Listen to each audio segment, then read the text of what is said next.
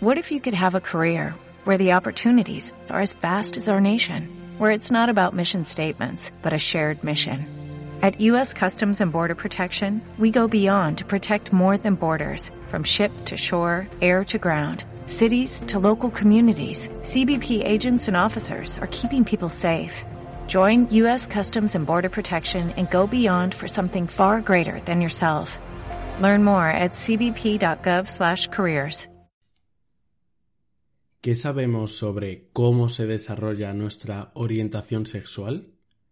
Esto es algo que yo me he preguntado infinidad de veces. ¿Es algo genético? ¿Está definido por el ambiente? ¿Es algo biológico o algo psicológico? ¿Se puede modificar? ¿Hay cambios cerebrales en personas homosexuales, bisexuales y heterosexuales? Hoy vamos a responder a todas estas preguntas. No ha sido nada sencillo porque es un tema muy controvertido, pero te adelanto que sí, sabemos ciertos factores que tienen un papel más que relevante, aunque como siempre queda mucho por saber.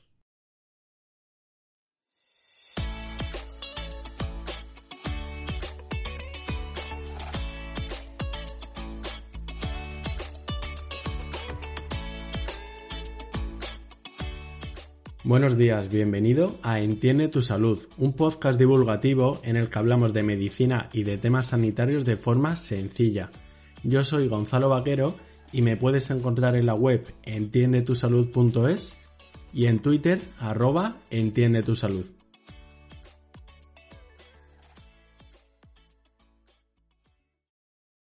La orientación sexual constituye una atracción sexual estable frente al sexo opuesto, lo que conocemos como heterosexualidad, frente al mismo sexo u homosexualidad, a ambos sexos, bisexualidad o sin interés frente a ninguno, que es la asexualidad. Aunque si bien es cierto, la orientación sexual es más amplio que simplemente la atracción sexual, sino que puede incluir otras esferas como la afectiva y la social. Además, la orientación sexual es conceptualmente diferente que otros fenómenos relacionados, como por ejemplo la identidad de género y el comportamiento sexual. La identidad de género representa el concepto que tiene un individuo de sí mismo, mientras que el comportamiento sexual hace referencia solamente a las interacciones sexuales. La orientación sexual es más amplio que solo las actuaciones sexuales de la persona. Cabe decir que las preferencias sexuales y los comportamientos hacia miembros del mismo sexo también se ha visto en una amplia variedad de otras especies, incluyendo moscas, hormigas, roedores, murciélagos, orangutanes y macacos, entre otros, por lo que no es algo exclusivo del ser humano. El desarrollo de la orientación sexual abarca una interrelación compleja de diversos factores, como hormonales, genéticos, inmunes y epigenéticos. La mayoría de las personas reportan no tener un control sobre su orientación sexual, y además tampoco hay evidencia de que la terapia de conversión sea eficaz a la hora de modificar nuestra orientación sexual. Aún queda mucho para aprender sobre el origen de la orientación sexual, aunque tampoco hay pruebas de que ésta se vea afectada por factores sociales desde el nacimiento. Pero sí que hay muchos datos sobre factores que pueden influir en dichas características de la persona, y eso es lo que vamos a analizar en este episodio. Vamos a hablar un poco acerca de cómo se podría medir o cuantificar de algún modo la orientación sexual de la persona, porque creo que esto os puede dar una visión bastante amplia. A pesar de que la orientación sexual es muy complejo, se han desarrollado bastantes cuestionarios y medidas psicofisiológicas. La escala más ampliamente utilizada se llama escala de Kinsey es un cuestionario basado en descripciones de un individuo sobre su propia identidad sexual, comportamientos y fantasías relacionadas con parejas sexuales, y con ello se clasifica la orientación sexual de la persona.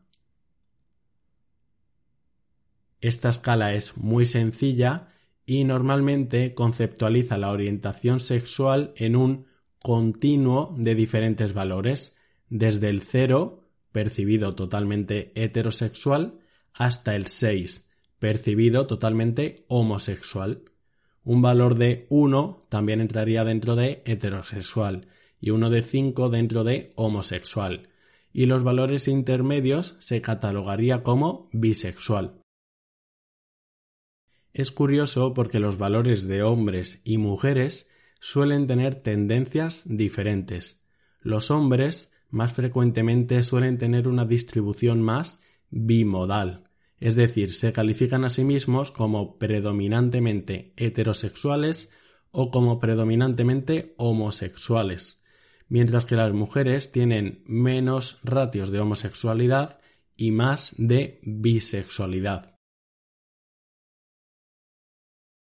Otra escala clásica es la escala de Klein, que esta incluye otro tipo de preguntas como el aspecto afectivo, la vida social y el estilo de vida.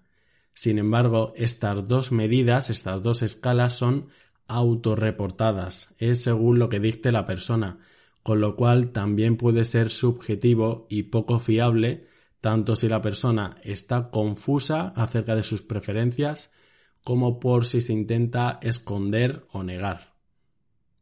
Y por ello también hay otros métodos psicofisiológicos que están basados en la actividad sexual como la cantidad de flujo sanguíneo en el pene para valorar la orientación en los hombres o lo equivalente midiendo la cantidad de sangre de las mujeres de la vagina.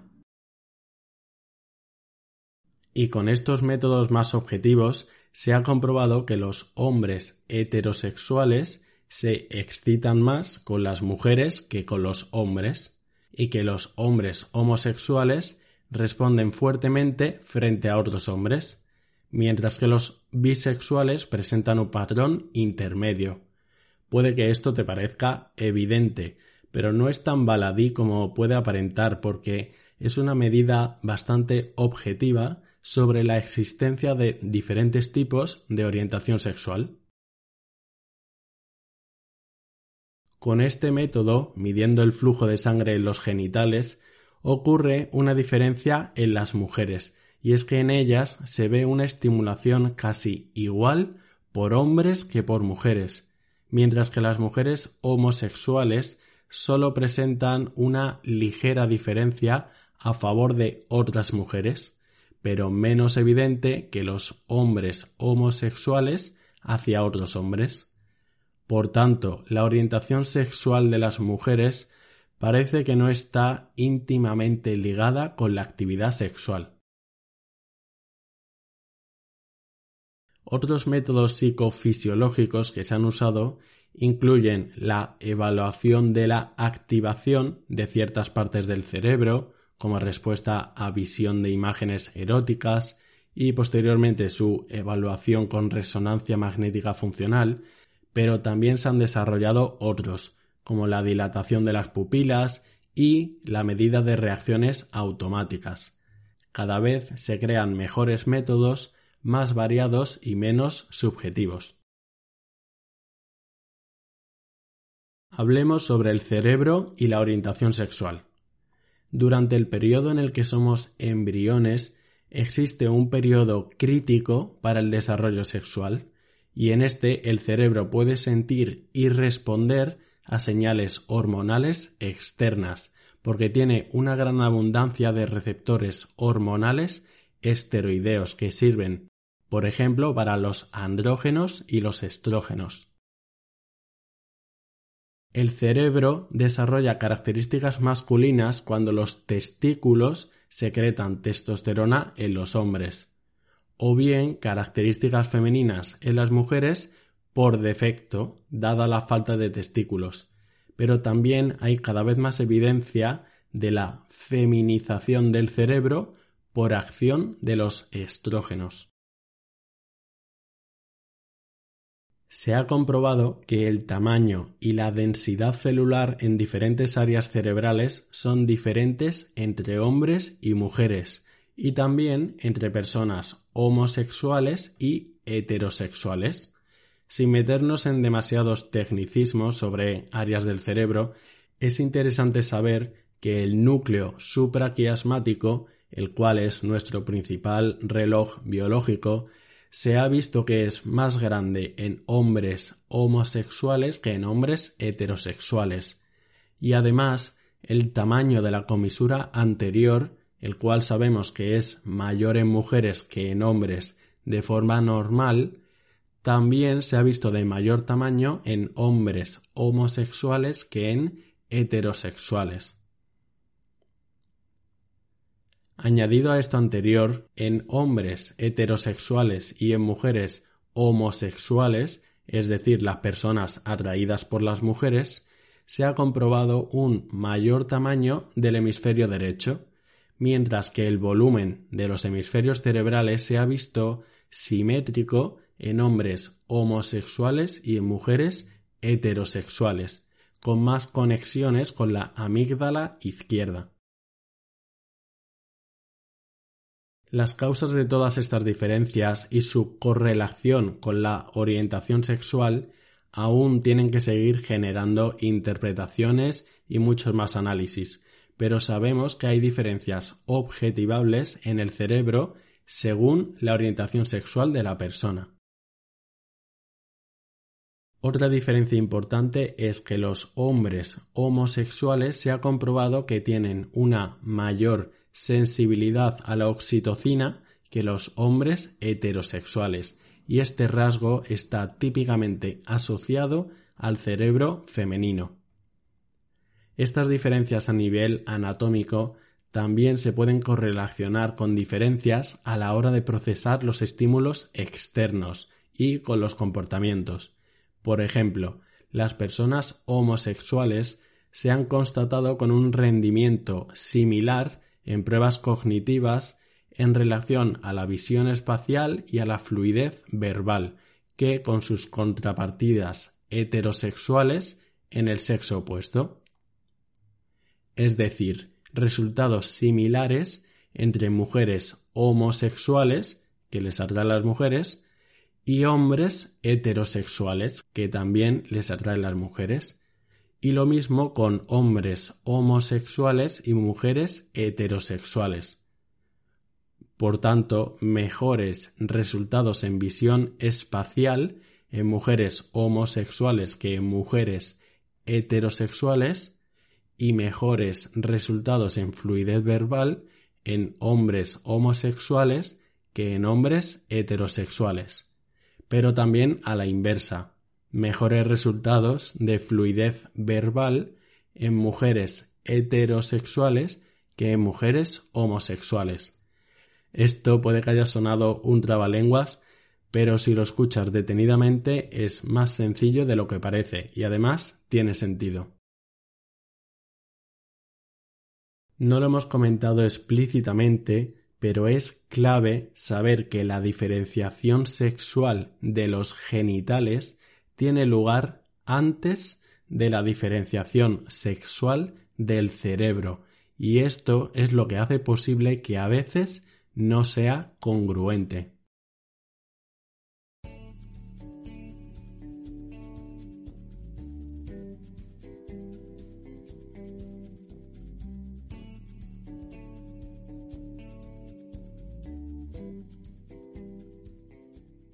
Ya hemos comentado que las hormonas sexuales como los andrógenos y los estrógenos afectan al desarrollo masculino y femenino durante la gestación.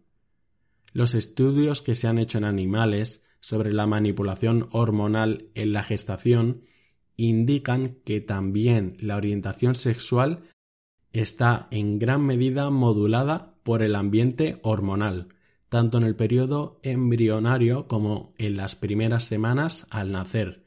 Y no solo eso, sino que factores ambientales como la exposición a estrés prenatal puede provocar cambios en el comportamiento sexual. Esto es por la alteración de los niveles de testosterona.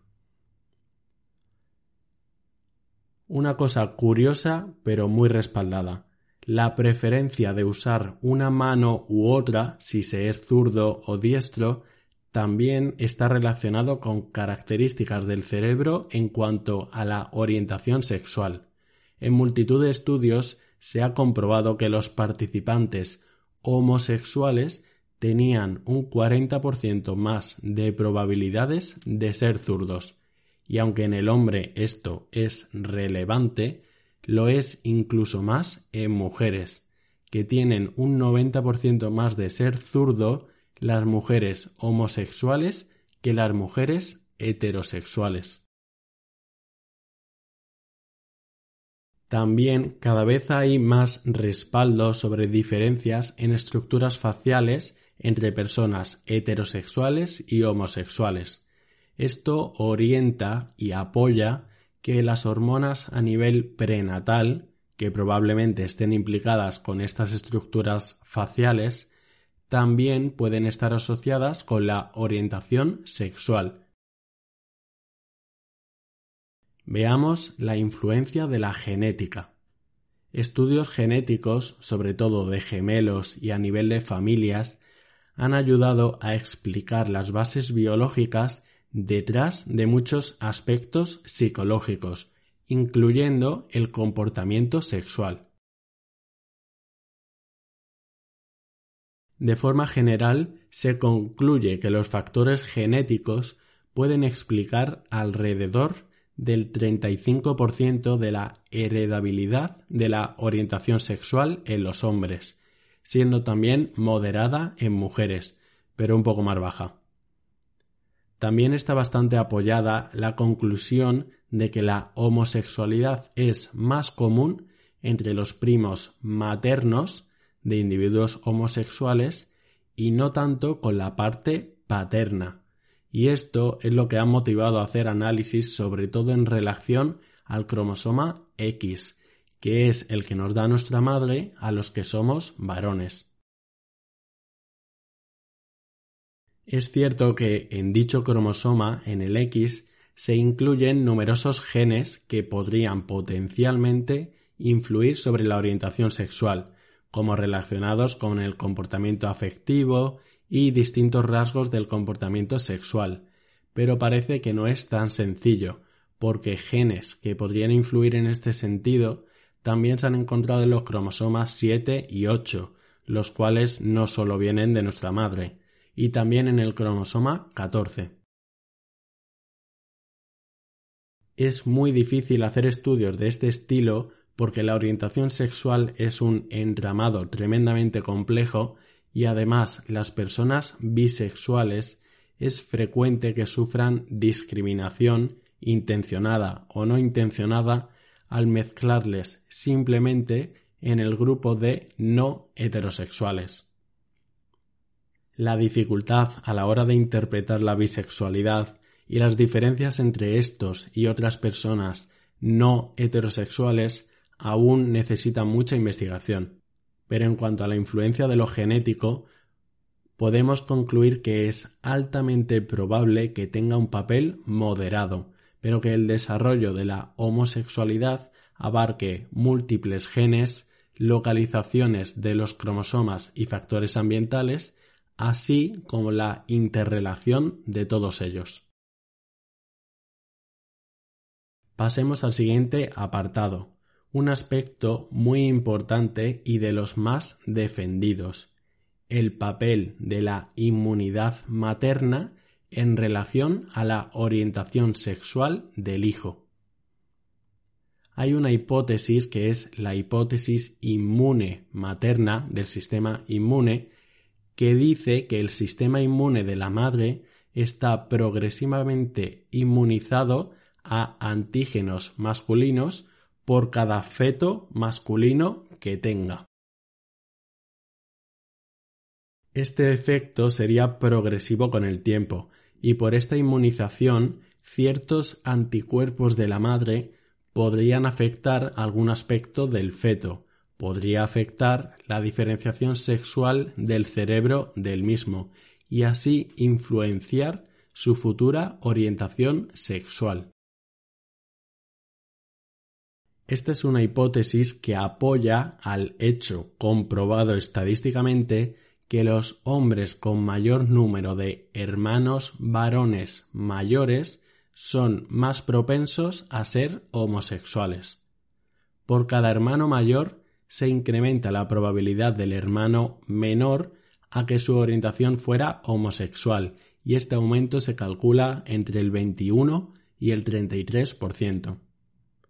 Este efecto entre los hermanos varones es una de las correlaciones mejor documentadas de la orientación sexual en hombres, pero los mecanismos sobre los que se sustenta aún no están claros del todo, pero una de las explicaciones plausibles sería la de la inmunidad de la madre.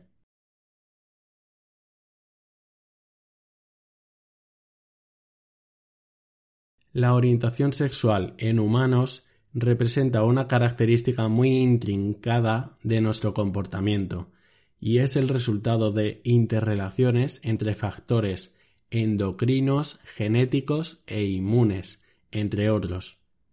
Es verdad que se ha avanzado en cuanto a sus mecanismos, pero aún tenemos muchas lagunas y queda muchísimo por avanzar. Tampoco hemos comentado apenas el fenómeno de la asexualidad y la bisexualidad, soy consciente de ello, y es que si de la homosexualidad queda mucho por aprender, por estas dos entidades mucho más, y aún están bastante poco entendidas. Por otro lado, a pesar de estas limitaciones, hay suficiente evidencia para dejar claro que hay un componente biológico más que significativo que contribuye al desarrollo tanto de la identidad sexual como de la orientación sexual. Pero si hay pocos estudios y estos son limitados, son en gran parte por la discriminación social hacia aspectos relacionados con la orientación sexual, por lo que no podemos olvidar que mucho más importante que estudiar las bases biológicas de todos estos procesos es movilizar esfuerzos a eliminar la discriminación social hacia las minorías, avanzar en políticas a lo largo de todo el mundo e incentivar la mejora de la educación de los que nos rodean.